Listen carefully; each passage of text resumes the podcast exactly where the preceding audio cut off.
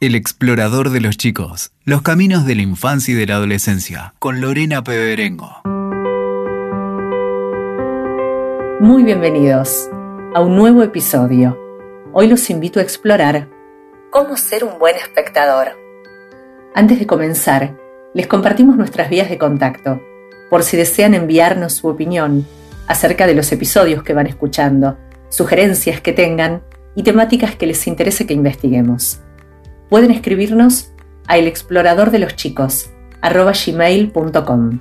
También pueden contactarnos por Instagram. Allí nos encuentran como el explorador de los chicos.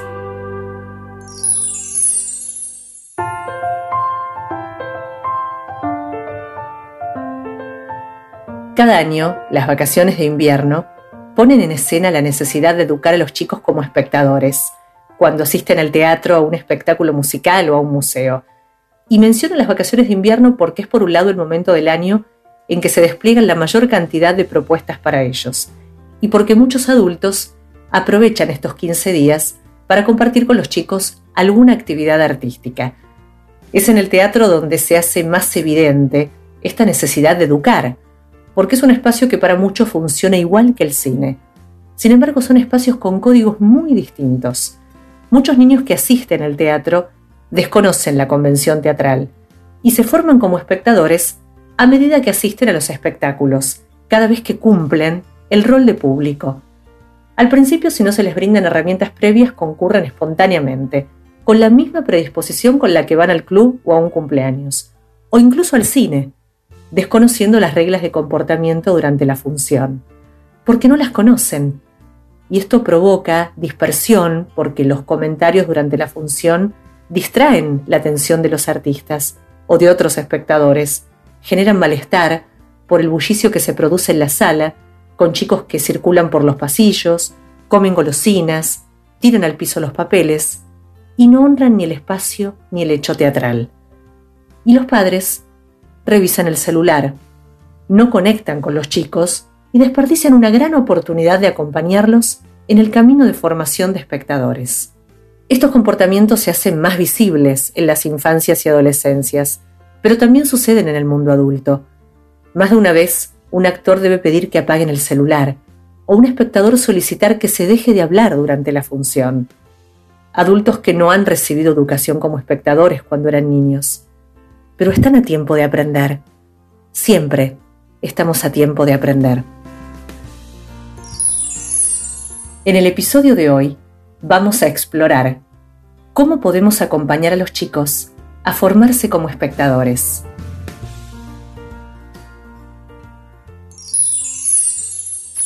Jorge Dubati es el invitado de este episodio.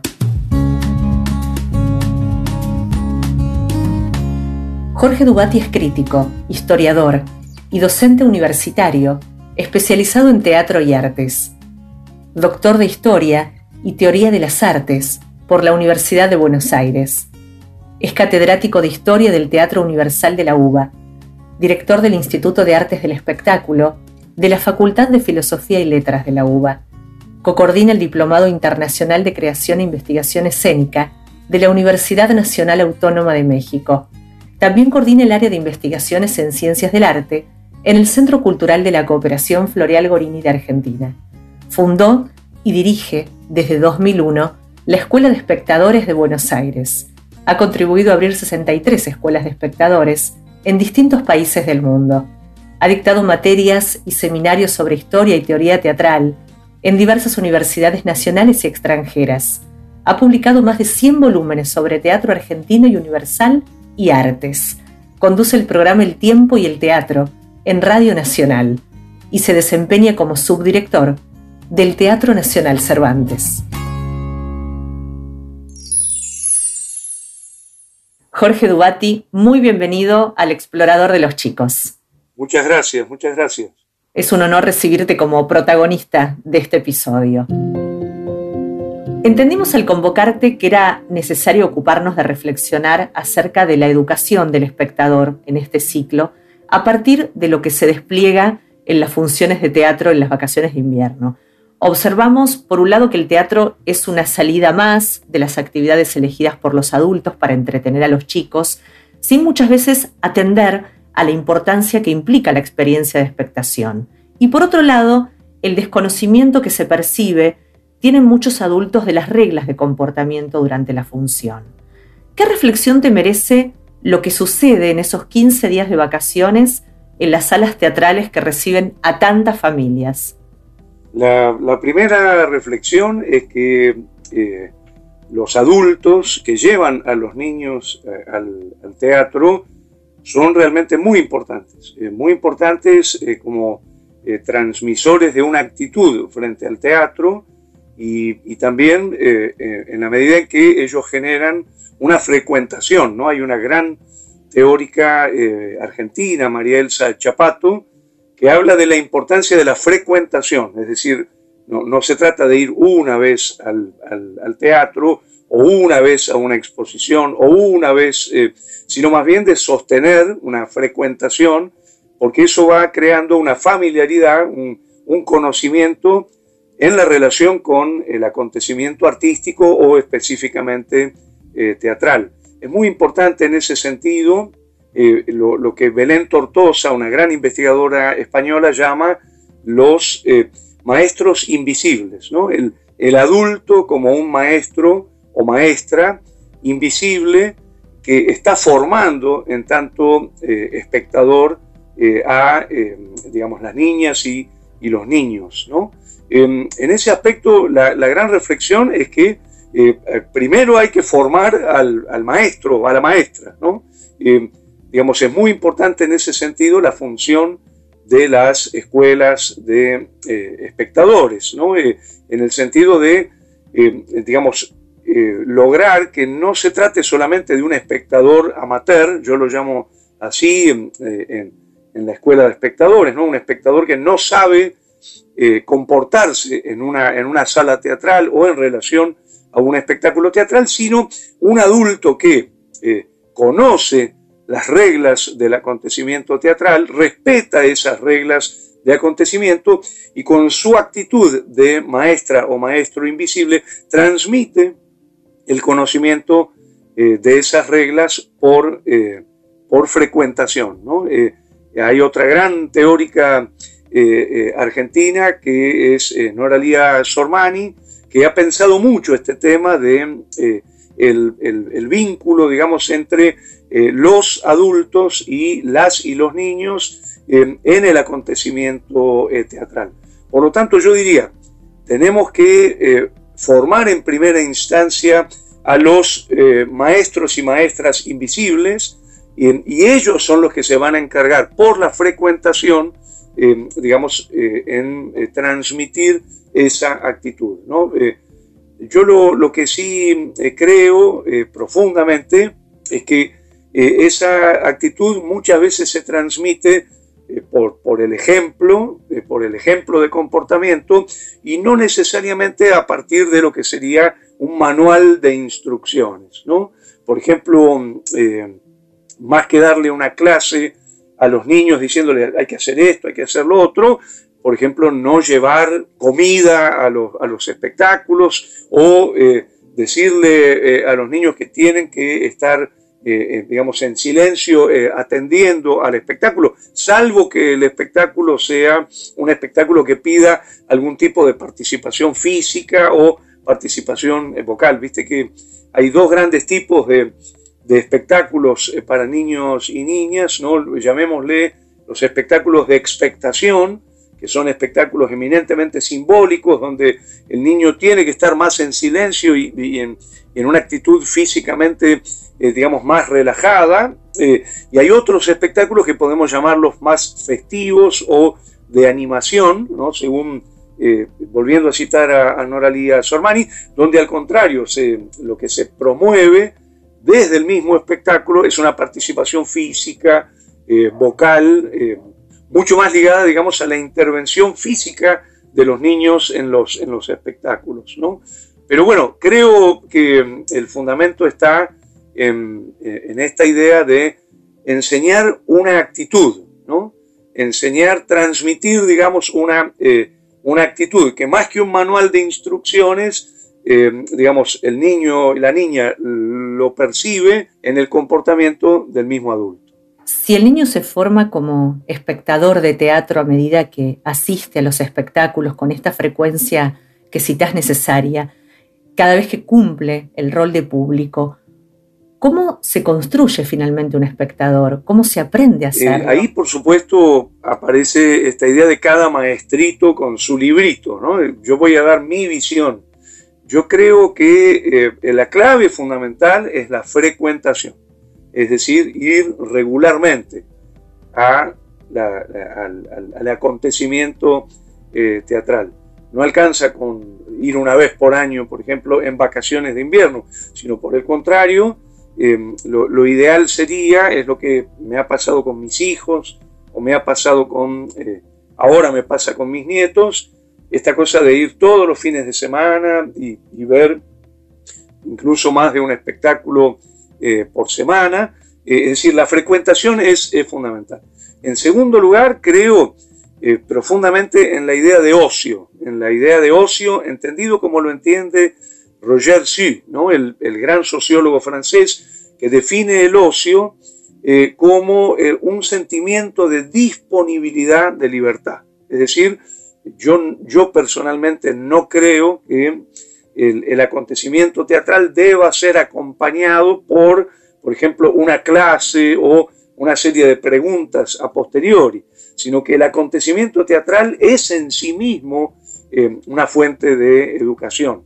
Eh, yo creo profundamente que eh, hay que salir del teatro y, no necesariamente hablar de la obra o provocar un diálogo sobre la obra, sino continuar con, un vínculo este, de picnic, por decirlo así, un vínculo de, ocio, y son los mismos niños, esta es mi experiencia, me pasó con mis hijos o, hoy me pasa con los nietos, son los mismos niños los que van a decir, eh, me gustó, no me gustó, me, eh, me interesó tal cosa, es decir, no, no transformar la salida teatral en una suerte de, de clase o, o de este, grilla de preguntas a completar, sino, insisto, eh, creo profundamente en esta idea del ocio, ¿no? de, un sentimiento de disponibilidad de libertad.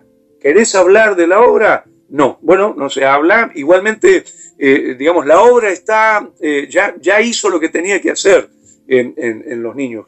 Yo creo que cuando se crea ese, ese sentimiento festivo de, de disponibilidad, de libertad, es decir, donde la salida al teatro es como salir de picnic, digamos, es como salir el día de la primavera, eh, los propios niños son los que dicen, volvamos, ¿no? porque hay algo donde se sintieron muy felices, muy, digamos, eh, esto, ¿no? El, sentimiento de libertad eh, y por lo tanto ellos mismos son los que van a decir, che, vamos a ver otra obra de teatro y ahí es responsabilidad del adulto de generar las condiciones para, eh, para hacerlo. Y la, eh, la tercera cosa que yo creo que es fundamental en esta formación, por un lado decíamos la frecuentación, por otro lado el sentimiento de disponibilidad de libertad, eh, la tercera creo yo que tiene que ver con hacer pasar la obra por la propia existencia. Es decir, que el, el niño o la niña sientan que está hablando de ellos la obra que los está involucrando, no de manera literal, pero sí que la obra está de alguna manera conectándose con su propia vida y por lo tanto la obra se transforma en una suerte de dispositivo para pensar el mundo, pero también para pensar el propio mundo. Bueno, y, la, y, el último elemento, creo yo, tenemos que garantizarles como adultos a las y los niños que, que sean obras de calidad, que sean obras que eh, digamos, los está formando a los niños como, como personas más sensibles, como personas más nobles, como personas eh, conectadas con el mundo de lo estético, con la reflexión, con, eh, con el pensamiento, con, con, el reconocimiento del otro, ¿no? Esta, esta idea de lo, que llamaríamos una ética de la, de la alteridad, ¿no? Una ética del otro, de, de conectarse con el otro como parte del mundo, ¿no? Eh, entonces creo que eh, hay que ir por ese lado. ¿no? Eh, las claves fundamentales serían entonces, en principio, la frecuentación, el sentimiento de, eh, disponibilidad, de, libertad, em, esta idea de la, la, conexión con la propia vida, o sea, conectarlo con la existencia del propio niño. La obra habla de vos, sería, la obra está conectada con tu propio mundo y finalmente que eh, la conexión sea con obras de calidad, que le permitan eh, un contacto con lo estético, con, lo social, con, lo político, con, la belleza, digamos, al más alto eh, nivel de calidad posible. Hay muchos niños y jóvenes, Jorge, que nunca entraron tal vez a una sala teatral ni tuvieron la oportunidad ¿no? de, de acceder a un espectáculo. ¿Crees que es la escuela el primer lugar donde se debería generar esta posibilidad de vivir la experiencia? Yo creo que sí, la escuela es muy importante, pero creo que el, lugar más importante es la familia. Em, son los abuelos, eh, los padres, eh, los tíos, los que transmiten el amor eh, al, teatro. yo esto lo veo mucho en, en, la escuela de espectadores que yo hago en Buenos Aires hace ya más de 20 años. Nosotros hablamos mucho con las y los espectadores adultos, ¿no? Es una, es una escuela para espectadoras y espectadores adultos. Hablamos mucho de la importancia que tiene en la vida de las niñas y los niños ver a los padres, a las madres, a los abuelos, a los tíos conmovidos por el acontecimiento eh, teatral. Em, creo que ahí está la primera gran formación. Por supuesto, luego este, la escuela. La escuela eh, eh, es fundamental. Pero vuelvo a insistir, y esto, insisto, cada maestrito con su librito, yo no creo que la escuela tenga que burocratizar educativamente la salida al teatro tiene que ser un picnic, no tiene que haber eh, ejercicios, no tiene que haber eh, deberes, entre comillas, ¿no? Esto de fuimos a ver una obra de Lope de Vega, averigua quién era Lope de Vega. No, yo personalmente creo que no. Insisto con esta idea del ocio, el sentimiento de disponibilidad de libertad. Si vamos al teatro y es como ir de picnic en el día de la primavera, vamos a querer volver. Y es el propio acontecimiento el que genera una frecuentación. Eh, si, me permitís, Lorena, una, cosa que me pasó eh, hace poquito, eh, como, como caso, ¿no? como, como caso de estudio, yo siempre estoy muy atento a, cómo viven los espectadores su relación con el teatro, porque para mí de lo que se trata es de construir un vínculo existencial con el teatro, ¿no? Es decir, eh, no, no es un vínculo escolar, sino que el teatro tiene que ver con tu propia existencia. Uno va a querer volver al teatro cuando el teatro se volvió necesario para, para la propia existencia. ¿no? Lo, esto que dice Peter Brook en, eh, en el espacio vacío.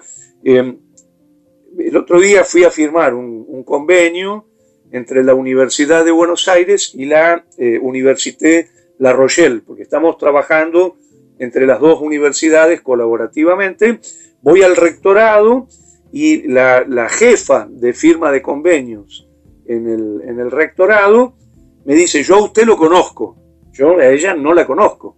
Digo, ¿de dónde nos conocemos? Me dice, mi abuela, me da el nombre de ella, iba a su escuela de espectadores. Yo aprendí a amar el teatro porque mi abuela me llevaba al teatro. Mi abuela ya murió, yo por supuesto la, reconocí, sabía todo porque este, una persona muy querida de la escuela, dice, mi abuela me llevaba a ver todo lo que usted recomendaba, íbamos juntos, y yo hoy voy al teatro porque aprendí a ir al teatro con mi abuela. ¿no? Eh, esto yo creo que es muy importante, ¿no? es decir, eh, si, aparece esa transmisión de un vínculo existencial con el teatro desde el ejemplo propio de la familia, eh, ya hay una transmisión, pero de gran fidelización respecto eh, del vínculo con lo, teatral. Digo porque también, ¿cuántas veces puede llevar la escuela a los chicos a ver teatro? digamos, la, frecuentación se reduce allí. Por supuesto, hay que, hay que pensar a las maestras y los maestros como aliados, ¿no?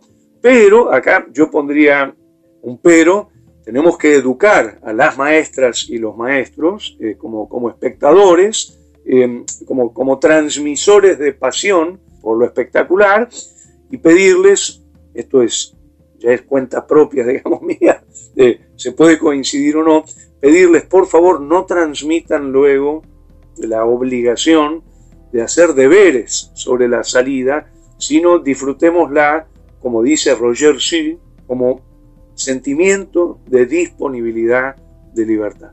Muchas veces los docentes, las docentes, piensan que la manera de, transformar eso en, en, un acontecimiento pedagógico es dándoles 20 preguntas que tienen que contestar después sobre lo que vieron, el autor, de qué hablaba la obra. Bueno, yo creo que no. Yo creo que transmiten amor al teatro por la actitud de pasión por el, por el teatro y es el propio acontecimiento el que va generando una formación en las y los espectadores al margen de cualquier deber, entre comillas, sobre la salida al, al teatro. Recupero la importancia de no forzar la conversación sobre la obra cuando ésta concluye y a la vez creo que es muy importante que el adulto, el docente, habilite la pregunta si el niño necesita hacerla, ya que es para celebrar que una obra despierte preguntas, ponga en cuestión, interpele y que siga la charla sobre la obra días posteriores a la función. Yo, lo que siento es que eh, lo, mejor que uno puede hacer cuando sale del teatro es decir, y que, que lo pasamos bárbaro, ¿no? Ay, a mí, yo hablo como adulto, a mí me encantó la obra, este, ¿A ustedes les gustó? Ponerle que te dicen sí, listo, perfecto, nos vamos a comer eh, eh, panqueques, es decir, que continúe la fiesta, digamos. Y, es seguro que si de pronto uno agarra y dice, mira, lo, que más me gustó a mí, a mí, eh, fue la escena en la que la sombra de la niña en, el, eh, se llama? En, el tigre, eh, pasó a ser la sombra del tigre, eh, que me encantó ese momento, ¿no? Y, es muy probable que si, si ellos ven que vos estás atravesado por, por esa pasión, esa pasión se contagie. Pero yo lo que no haría es, ¿de qué habló la obra, chicos? cuéntenme, porque empezás a atraparlos en una situación en la que tal vez ellos no quieran participar. Mira, hay algo que yo creo que es muy importante, a mí me pasa como espectador, y es que los espectáculos cuando son muy intensos, cuando uno se emocionó, pensó muchísimo, eh, movilizó la memoria, hasta nos afectó físicamente, los espectáculos nos despalabran, nos colocan en un lugar de experiencia que no pasa por la, por la verbalización. A mí me pasa cuando veo grandes acontecimientos teatrales, yo salgo absolutamente despalabrado.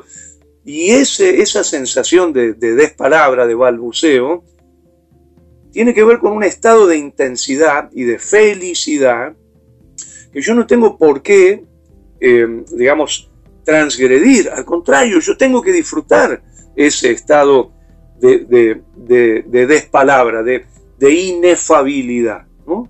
Eh, entonces, muchas veces uno cree que eh, poniéndose a pensar lo que acaba de suceder, eh, está disfrutando más del espectáculo. No, yo, creo que muchas veces lo que uno tiene que hacer es quedarse en el más profundo silencio, en una especie de silencio de profunda felicidad, en ese estado de intensidad de la despalabra, ¿no? de, la, de la inefabilidad. Y por ahí eh, a la semana aparece esto de eh, eh, tu nieta diciéndote, este, me encantó la obra que vimos, vamos de nuevo eh, al teatro el, sábado, ¿no? Es decir, hay algo que se instala en una zona donde no hablamos. Y es muy importante que nosotros lo veamos esto como parte de una zona de experiencia del espectador. Yo por eso creo que las escuelas de espectadores son el espacio fenomenológico más interesante para conocer al espectador desde este lugar. Porque, suponete, si, si vos haces una encuesta, agarrás al espectador a la salida, le gustó, no le gustó, eh, qué pensó, con qué lo relacionó. Si estás despalabrado, es lo peor que te puede pasar. Es decir, si estás en un estado de inefabilidad, insisto, muy relacionado a la intensidad de lo que has vivido, eh, realmente no vas a poder contestar una encuesta, por lo menos no la vas a poder contestar de manera fructífera. Entonces, incorporemos esta idea de relacionarnos con el teatro desde una fenomenología del silencio, desde una fenomenología del balbuceo, desde una fenomenología del vivir juntos, en lo que a mí me gusta llamar el convivio, ¿no? Eh, una de las cosas más hermosas que me puede pasar es estamos en el teatro, estamos viendo con mis nietos una obra que, nos está encantando, te das cuenta porque se ríen, eh, y, una de las cosas más hermosas es que girás la vista y te están mirando. O sea, los niños te están mirando porque se dan cuenta de que vos estás disfrutando enormemente. ¿no? Entonces, bueno, eh, eh, simplificando la, respuesta, yo, yo lo que diría es permitámonos la inefabilidad, permitámonos el balbuceo, permitámonos la despalabra y permitamos que el cuerpo transmita ese orden de intensidad a través de, yo diría, la irradiación de una felicidad que no pasa por eh, necesariamente por la palabra. ¿Y a qué edad, Jorge, consideras apropiado iniciarse como espectador en una de estas escuelas? Eh, lo pienso en pos de lo que venimos conversando, ¿no? Si el niño debe ir totalmente sin red a ver un espectáculo, sin esos elementos que habiliten la comprensión del hecho artístico, ¿Vos a partir de qué edad sugerirías asistir a una escuela de espectadores? Hay dos, cosas, ¿no? Por un lado estaría la escuela de los maestros invisibles, ¿no? De los, padres, los tíos, y viste que ahora se puede llevar a los niños a, teatro para bebés, o sea, hay teatro eh, para niños de 0 a 5, ¿no? Eh, digamos, realmente cada vez es más fuerte, ¿no? Yo he visto espectáculos eh, de, teatro para bebés y son muy, muy interesantes, ¿no? Hechos en piletas de natación, digamos, creo que se puede empezar desde, la primera infancia, digamos, ¿no? Desde, el primer día. Pensaba entonces en los adolescentes o ya ingresando en la etapa de la juventud, que tal vez ahí sería el momento propicio para así acercarse a una escuela de espectadores como tantas que vos has abierto, ¿no? Has, gestado.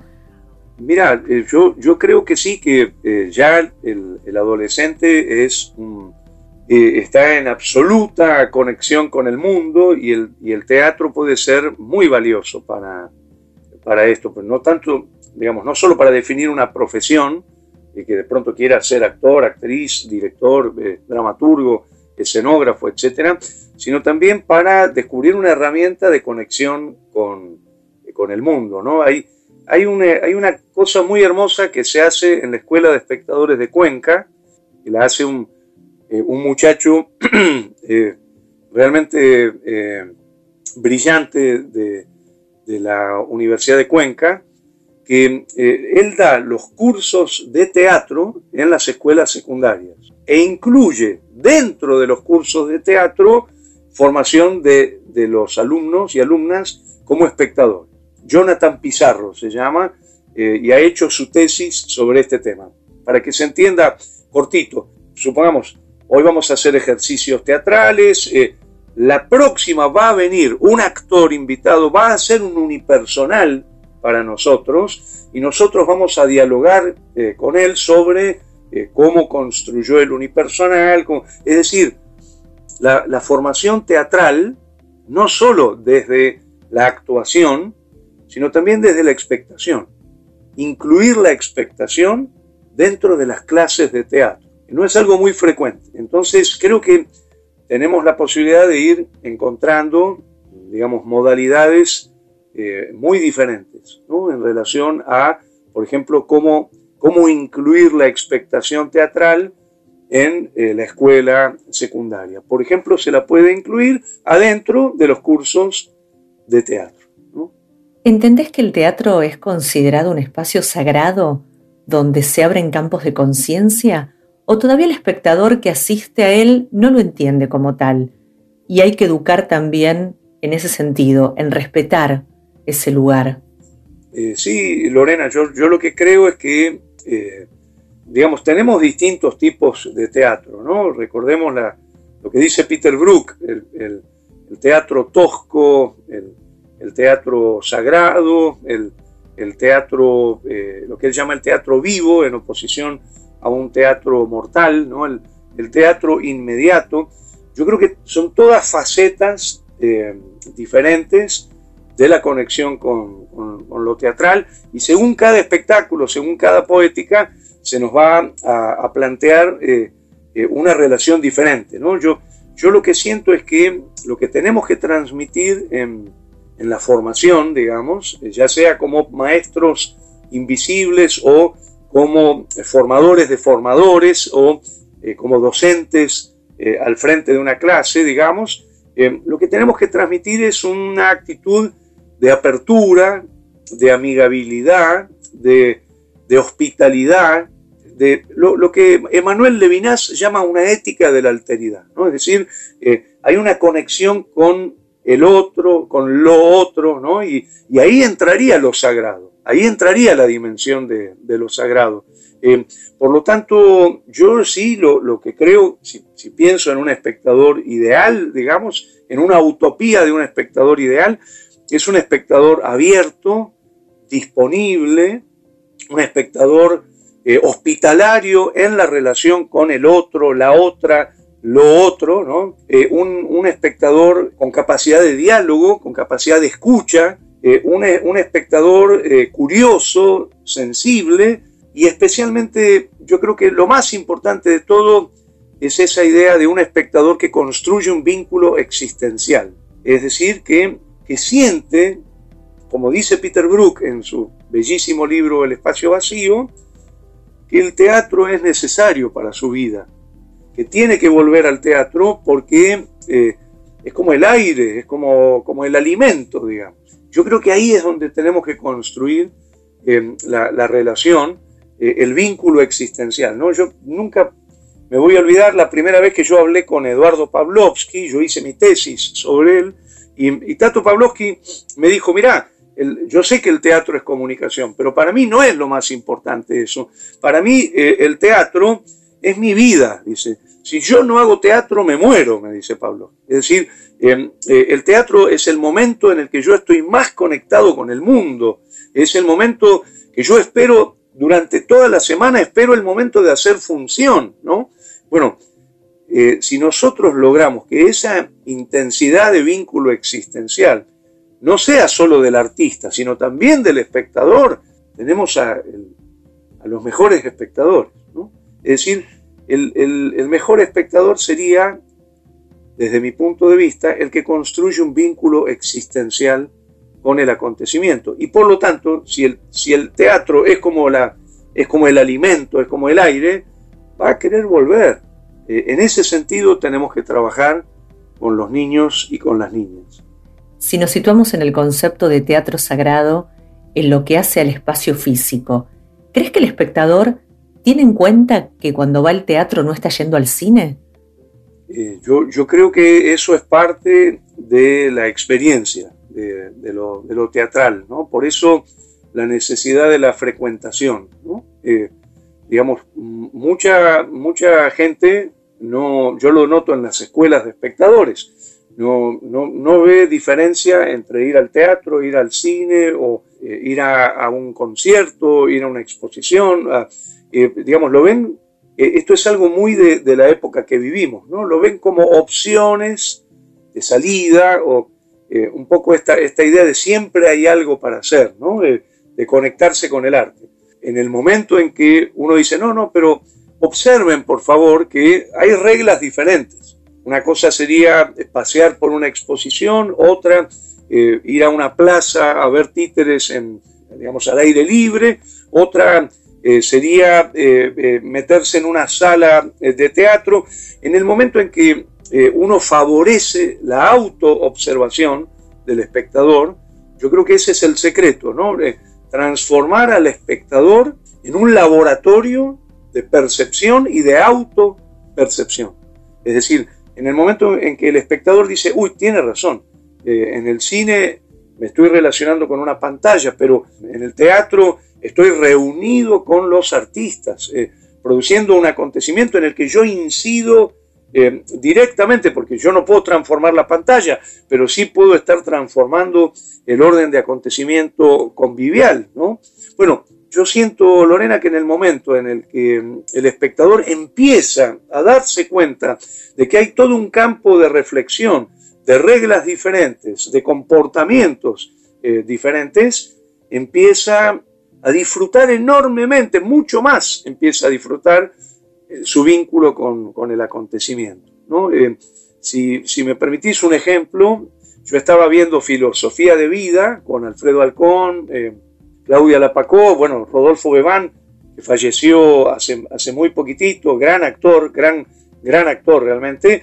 Y, me acuerdo que en una escena en la que eh, Halcón estaba sentado en una silla de ruedas en el fondo del escenario y Claudia Lapacó estaba de espaldas en proseño, una señora desde el Super Pullman en el Metropolitan 2 eh, gritó, Claudia, Claudia, correte que me lo tapas Halcón. ¿no? Eh, bueno, eh, esa persona no se sabe comportar en, el convivio teatral. No podés eh, darle instrucciones a, los gritos a un actor, ¿no? Yo, yo la, busqué a la persona y la, esperé a la salida, le dije, señora, no, no puede hacer esto, no, no, no lo haga más, no lo haga más. Eh, no, no, me, doy cuenta, sí, sí, tiene razón, tiene razón. Digo, mire, por favor, porque hay reglas y usted no puede eh, sabotear el trabajo de los actores a los gritos dándole órdenes para que se corran, eh, para que usted pueda ver mejor. No, no puede hacerlo. ¿no? Es decir, yo creo profundamente en, ese vínculo de frecuentación. Me hubiera encantado seguir conectado con esta señora para preguntarle, ¿lo volvió a hacer? Eh, o, no, no, no. Yo creo que si me la encuentro me dice, nunca más hice una cosa así. ¿no? creo que es un aprendizaje. Y, bueno, en ese aspecto es muy importante habilitar en las y los espectadores una conciencia de autopercepción. ¿no? Lo, que a mí me gusta llamar conciencia de la fuerza del espectador, de la, de la energía del espectador, del poder del espectador. No, no solamente el poder de, construcción de un espectáculo, sino también el poder para sabotear un espectáculo.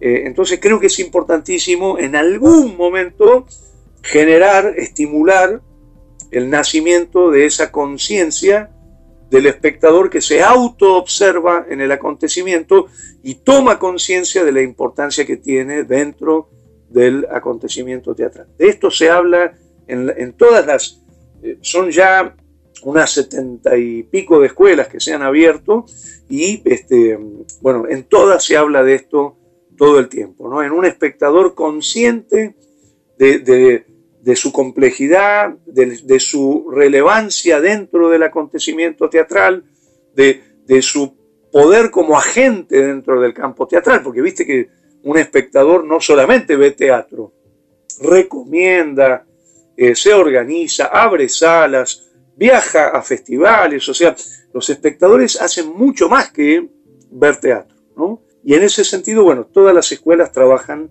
sobre eh, ese habilitar al espectador como un laboratorio de percepción y de autopercepción. ¿Qué importancia tiene el teatro en la vida de las infancias y adolescencias? Voy a volver eh, a, citar un texto de Noralía Sormani, que yo lo leí en un libro de ella, que se llama este, eh, justamente eh, el teatro para niños, donde ella dice que realmente el teatro les hace muy bien a, los niños y a las niñas porque les da mayor sensibilidad, los vuelve más nobles, los vuelve más inteligentes, los vuelve más colaborativos, porque aprenden justamente reglas de colaboración en convivio, ¿no? reglas de, colaboración social en, conjunto, digamos, ¿no? En interacción con otros, como diría Levinas, los conecta con una ética de la alteridad. Eh, esto es lo más hermoso del teatro. Eh, el teatro no se puede hacer de a uno, necesitamos por lo menos dos. Y eso ya implica eh, la idea de voy a tener que aprender a relacionarme con el otro. Entonces creo que mm, el teatro es realmente fundamental especialmente en este momento en el que hay una avanzada tan fuerte de lo tecnológico y vemos tanto a los niños eh, en relación con las pantallas, muy ansiosos por un jueguito, otro jueguito, otro jueguito, horas y horas. Bueno, el teatro de alguna manera los restituye a, a una dinámica existencial que implica, las reglas las vamos a poner por lo menos de a dos, ¿no? Y voy a tener que estar atento al otro. Es lo que yo llamaría las políticas del convivio, ¿no? Por eso mm, yo llamo todo el tiempo a, che, vayan a los convivios, eh, participen en los convivios. No alcanza con estar encerrado en casa. El, convivio está en el templo, en la cancha, en la, escuela, en, la calle, en, en, el transporte público, en el mercado, en los restaurantes y en el teatro. ¿no? Pero por favor, no perdamos la cultura convivial que además es una de las cosas más hermosas que tenemos, y por otro lado es ancestral, porque el convivio nace con Adán y Eva, no sé, con la primera reunión de los hombres de maíz en el Popol Vuh, ¿no? Y el teatro participa de esa ancestralidad.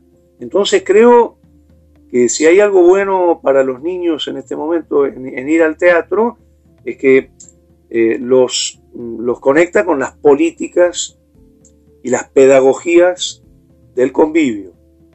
¿Vos recordás, Jorge, cuál fue tu primera relación, tu primer vínculo con el teatro? ¿A qué edad sucedió y con qué obra se despertó tu vocación? Mira, me acuerdo, sí, porque eh, fue muy importante para mí. Eh, un espectáculo, yo tendría siete años en, el Teatro San Martín. Mi, mamá me llevó a ver un espectáculo de Mané Bernardo y Sara Bianchi. Eh, eh, que eh, se llamaba Revolviendo Cachivaches, un espectáculo de actores titiriteros, donde uno de los actores era eh, Santiago Doria, que formaba parte del, equipo de Revolviendo Cachivaches, y este, bueno, para mí fue, yo mientras te hablo, lo estoy recordando escenas y cosas que me perturbaron mucho, pero también me acuerdo que la experiencia teatral yo también la viví en a través de las narradoras.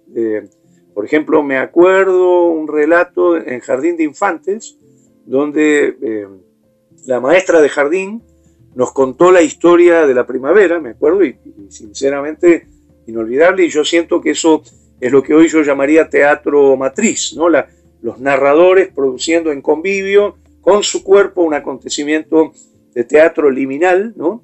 Y también me acuerdo en ese sentido mucho de mi abuela, de mi abuela paterna, que también era una gran narradora. Así que creo que mi, primer función de teatro fue con Mané Bernardo y, y Sara Bianchi eh, en el año 1971 fue esto, este, y, em, pero creo que ya antes había tenido una enorme fascinación por em, lo que llamaríamos el teatro del relato, ¿no? sea, por la maestra de jardín o por eh, los relatos de, mi abuela. También fue para mí en el 1972. Mi abuela me llevó a ver el primer espectáculo de títeres a mis dos años con Sarita Bianchi. Mirá, qué bárbaro, qué, bueno, qué bueno. Fíjate la, importancia, eh, en, mi caso me llevó mi mamá, en tu caso te llevó tu abuela, ¿no? Volvemos a ese tema de que mm, el vínculo con el teatro nace del ejemplo de la familia. Eh, creo que es muy importante. Por supuesto la escuela es muy importante, pero primerísimo lugar eh, el vínculo familiar.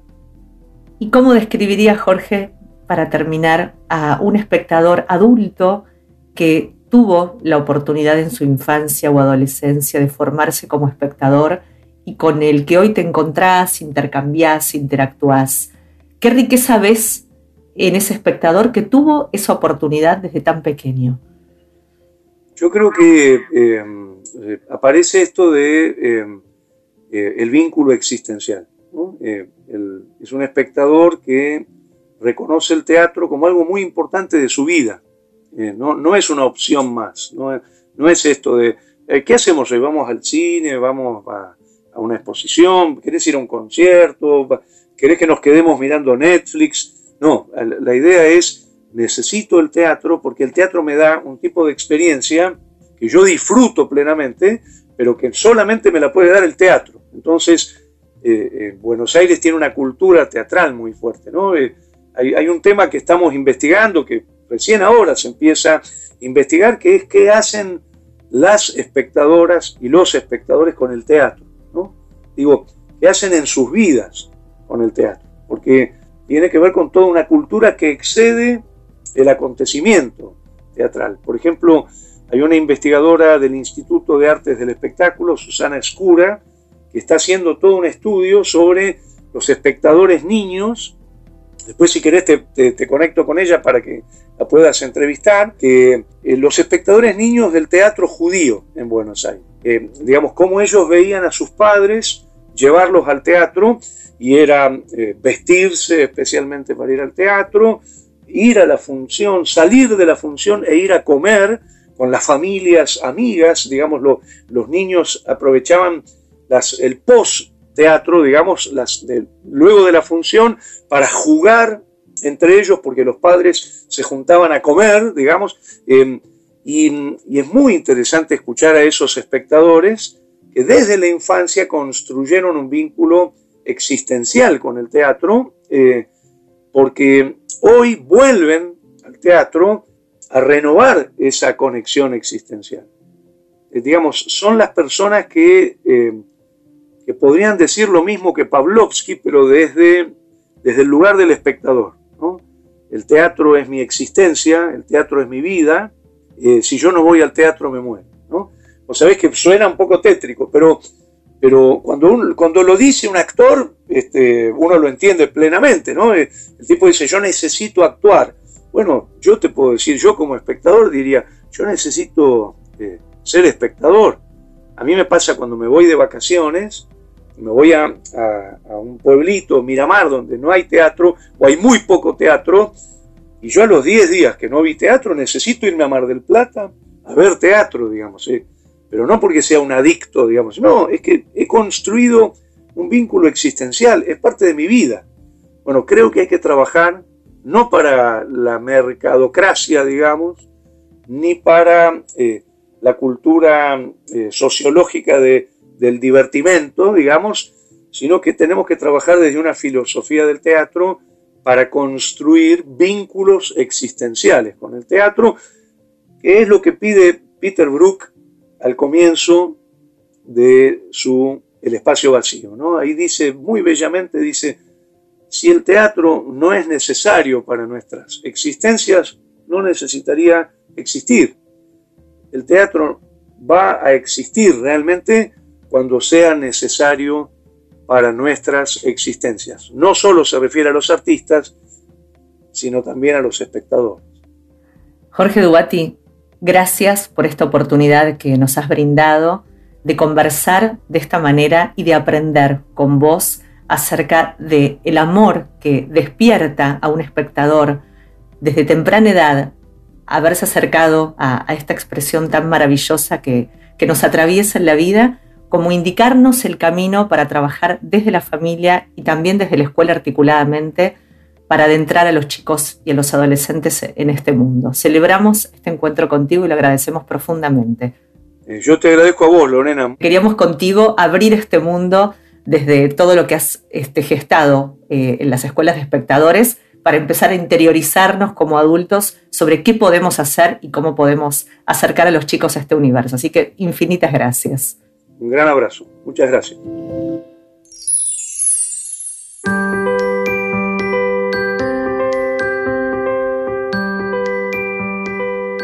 la titiritera Sara Bianchi expresaba que el teatro no es una fiesta infantil cumpleañera, ni el aula de una escuela. Pretender transformarlo en una u otra cosa es desvirtuar su esencia más pura. Nunca será suficiente insistir, decía, en que es siempre, y por sobre todo, simplemente teatro.